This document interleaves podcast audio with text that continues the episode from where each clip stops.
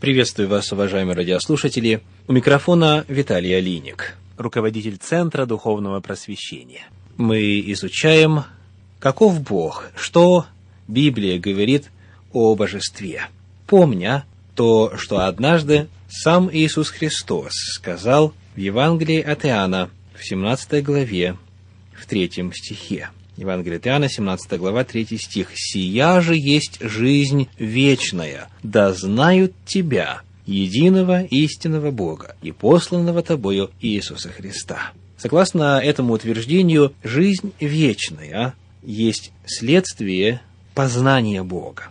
Чем больше мы знаем о Боге, тем правильнее наше отношение к самим себе, нравственности, к будущему и ко всем иным вопросам, тем качественнее духовный опыт, тем полноценнее он и правильнее с точки зрения Священного Писания. Итак, картина Бога, представление о Боге, оно влияет напрямую на все, что представляет собой духовный опыт. Посему это чрезвычайно важный вопрос, который простирается на эту жизнь и также на жизнь вечную, как утверждает Иисус Христос. «Сия же есть жизнь вечная, да знают Тебя, единого истинного Бога и посланного Тобою Иисуса Христа».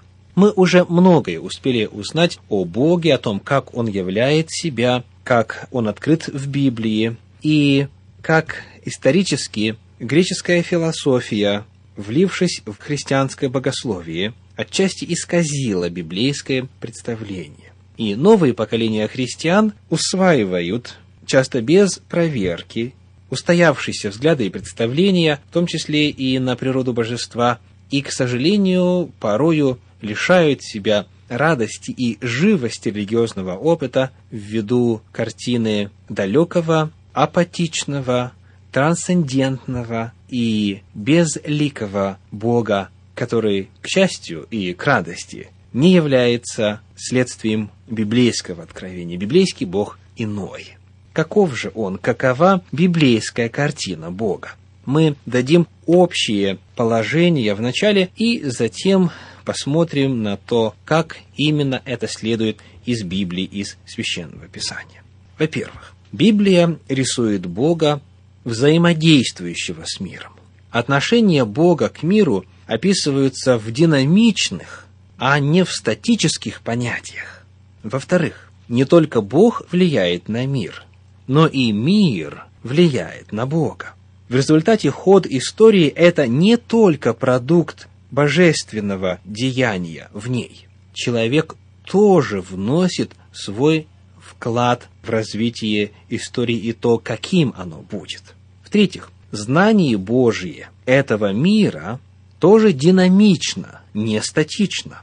Бог не воспринимает историю одномоментно, но входит в историю, взаимодействует с людьми. Участвуя в этом, Бог познает. Это называется динамичный взгляд на Бога. Или еще один термин – открытый взгляд на Бога. Это следует, во-первых, из библейских стихов о том, что Бог реагирует, Бог изменяется. Во-вторых, из стихов Библии говорящих о свободе творения, с которым Бог считается, о свободе человека, о свободе ангелов. Находясь под влиянием греческой философии, к сожалению, христианские богословы в поисках попытки найти сущность Бога взяли у Филона Александрийского, иудейского философа, именно греческий путь познания о Боге. Книга «Исход», 3 глава, 14 стих, стала отправной точкой. Исход, 3 глава, 14 стих говорит. «Бог сказал Моисею, «Я есть сущий, Иегова». И сказал, «Так скажи сынам Израилевым, сущий послал меня к вам».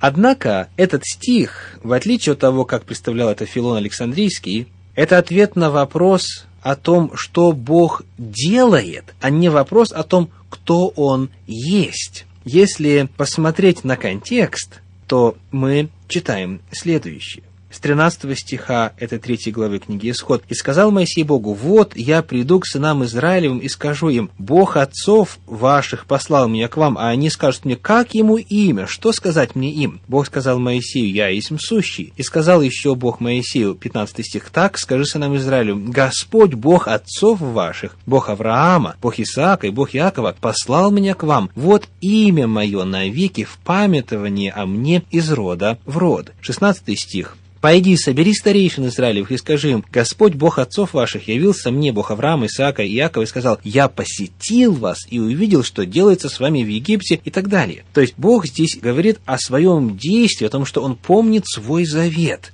И таким образом, вот этот стих, исход 3.14, который на протяжении столетий в христианском богословии считался описанием сущности Бога, фактически описывает действие Бога больше, чем сущность. А фактически в самой Библии есть только два стиха, описывающие сущность Бога. Первый из них мы уже рассматривали. Это Евангелие от Иоанна, 4 глава, 24 стих, где говорится «Бог есть Дух». Это его сущность. И второе место – это 1 Иоанна, 4 глава, 18 стих. Первое послание Иоанна, 4 глава, стих 18 говорит «Кто не любит, тот не познал Бога, потому что Бог есть любовь. Бог есть Дух, и Бог есть любовь. Любовь же обязательно подразумевает общение, динамику. Бог не может быть статичным, Бог не может быть оторванным, далеким и бесчувственным, апатичным, если Он есть любовь. Итак, библейские свидетельства о природе Бога коротко сводится к тому, что, во-первых, Библия рисует Бога взаимодействующего с миром. Во-вторых, не только Бог влияет на мир, но и мир влияет на Бога. И, в-третьих, знание Бога в отношении этого мира динамично, не статично. Это так называемый динамичный, открытый взгляд на Бога. Давайте теперь посмотрим на библейские свидетельства об этом динамичном взгляде на Бога. Ветхий Завет открывает нам три основных элемента. Мы начнем это исследование и продолжим его во время нашей следующей встречи. Итак, первый элемент – это описание Божьих чувств. Ветхий Завет очень много говорит о Божьих чувствах. В самом начале, буквально в первой главе книги Бытие, с первых строк Библии, мы узнаем о Божьих чувствах, когда Бог говорит, давая оценку своим действиям. Например, 10 стих 1 главы. «И назвал Бог сушу землей, а собрание вод назвал морями, и увидел Бог, что это хорошо». Бог рассказывает о своем отношении, о своих чувствах. И было хорошо весьма, очень хорошо, когда он завершил процесс творения, как говорит 31 стих 1 главы. Но наиболее ярко чувства Божьи описываются тогда, когда Библия говорит о реакции Бога на неверность своего народа когда народ отступает. Бог тогда говорит о своих чувствах. И, пожалуй, наиболее красноречиво об этом написано в книге пророка Осии. Осия был призван Богом для того, чтобы реально и наглядно продемонстрировать Божьи чувства, поскольку он женился, и жена стала изменять ему. Вот что говорит третья глава книги Осии, первый стих. И сказал мне Господь, Оси 3.1, «Иди еще и полюби женщину, любимую мужем, но прелюбодействующую, подобно тому, как любит Господь сынов Израилевых, а они обращаются к другим богам и любят виноградные лепешки их». Через образ отвергнутого мужа Бог показывает внутреннюю агонию, которая происходит тогда, когда его народ отступает от него. В книге Осии в 11 главе 8 стихе, например, говорится о чувствах Божьих так – Оси 11 глава, стих 8. «Как поступлю с тобою, Ефрем? Как предам тебя, Израиль? Поступлю ли с тобою, как с Содомою? Сделаю ли тебе, что Севаиму? Повернулось во мне сердце мое, возгорелась вся жалость моя».